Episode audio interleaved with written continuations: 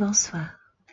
Dans ce podcast, je vais développer un peu plus la question du syndrome de stress post-traumatique complexe et le rapport que je fais avec la souffrance au travail.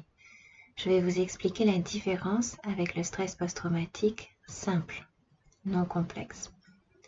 Les événements potentiellement traumatisants ne manquent pas.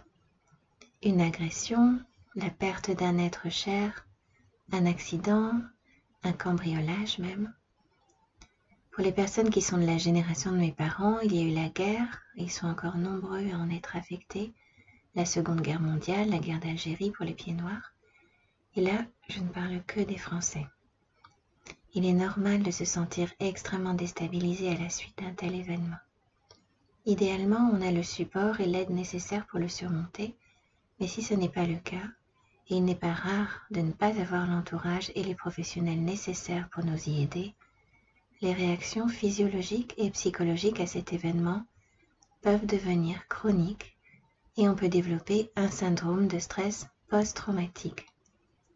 En anglais, on va utiliser le, sigle PTSD, donc PTSD.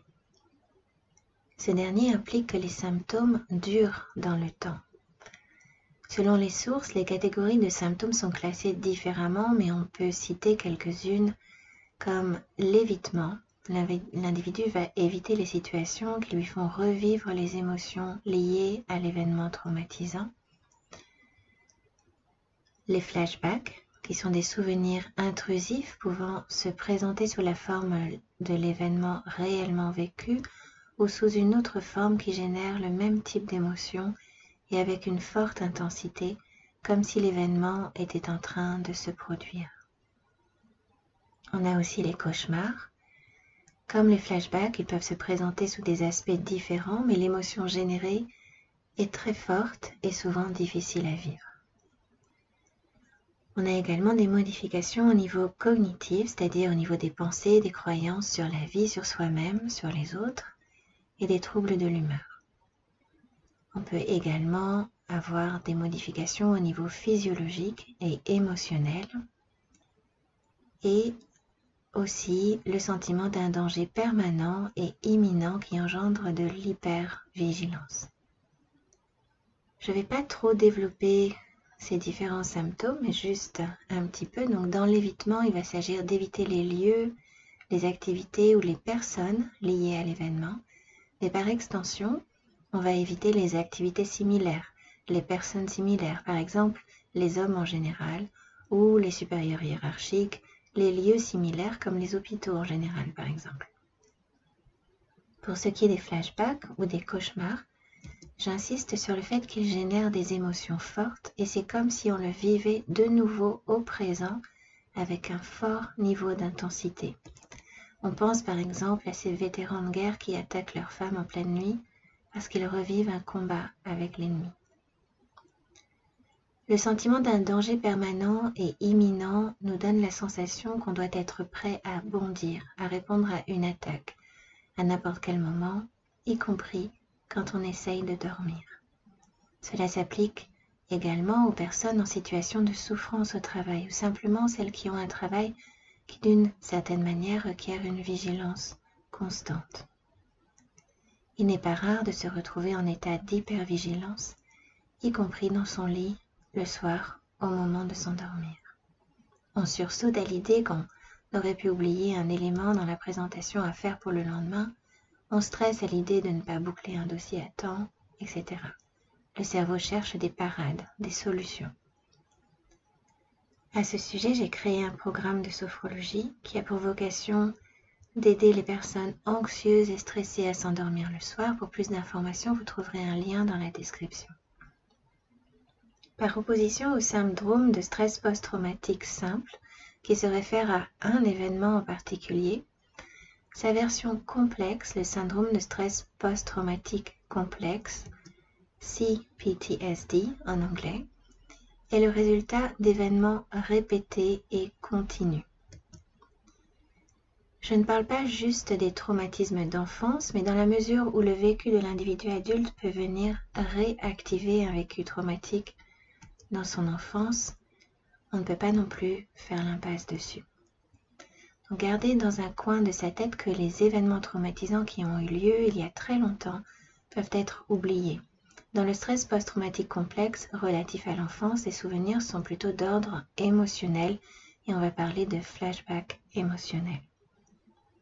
Une chose à considérer, c'est que si vous avez grandi dans un environnement où vous avez été rejeté, humilié, si vous avez subi des abus physiques, sexuels ou émotionnels, si vous avez été exposé à de la violence, si vous avez subi du harcèlement scolaire sans être suffisamment protégé, si vous avez grandi dans la peur et une atmosphère de chaos, il convient de prendre tout cela en compte. Ces personnes-là sont plus à même de revivre des expériences qui vont réactiver le stress post-traumatique. C'est pourquoi il est important de ne pas l'occulter.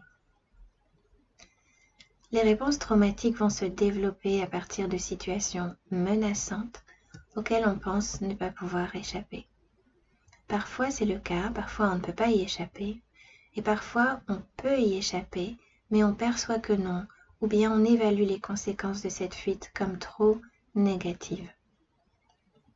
Le CPTSD peut aussi être le résultat de l'absence émotionnelle d'un parent, du fait d'être trop souvent rejeté ou laissé seul trop longtemps, Ceci est souvent associé au fait d'être exposé à des situations inadaptées pour un jeune enfant, voire dangereuses, et ce, sans la protection nécessaire. Le CPTSD ressemble au PTSD. Les symptômes sont semblables, mais pour la version complexe, on en ajoute quelques-uns. Notamment une difficulté à se réguler sur le plan émotionnel, des flashbacks émotionnels non reliés à un souvenir réel, un sentiment de valeur personnelle diminué, des difficultés relationnelles. Et si vous souffrez d'un CPTSD, vous pouvez vous sentir souvent submergé par des émotions fortes, de l'anxiété, du stress. Vous pouvez aussi avoir du mal à vous calmer, même si vous n'êtes pas en danger, là où vous êtes dans le moment présent vous pouvez vous sentir réactivé par de simples pensées qui ne correspondent même pas à ce que vous êtes en train de vivre sur le moment. Vos relations s'en trouvent compliquées.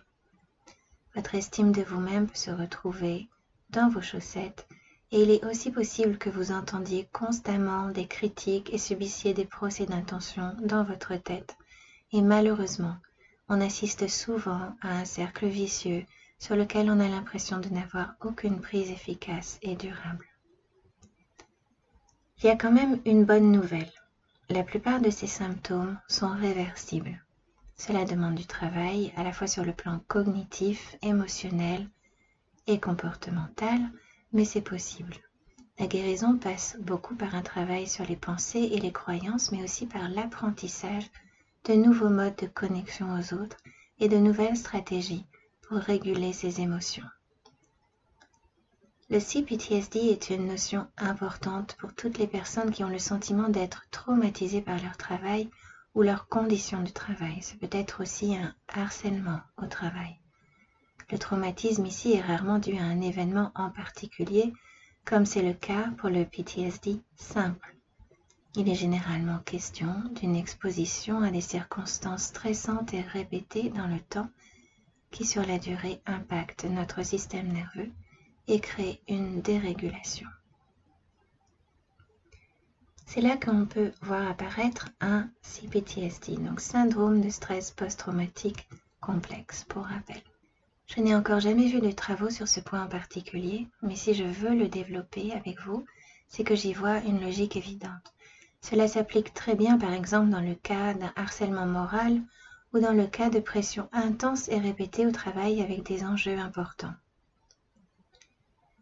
Dans un prochain podcast, je vous parlerai des types d'attachement et du rôle que cela joue dans la problématique du CPTSD. Pour rappel, si vous souffrez de stress et d'anxiété et que vous avez du mal à vous endormir le soir, j'ai créé un programme de sophrologie à faire chez soi qui pourra vous aider. Il vous suffit de cliquer sur le lien dans la description. En attendant, je vous remercie de m'avoir écouté et je vous dis à bientôt.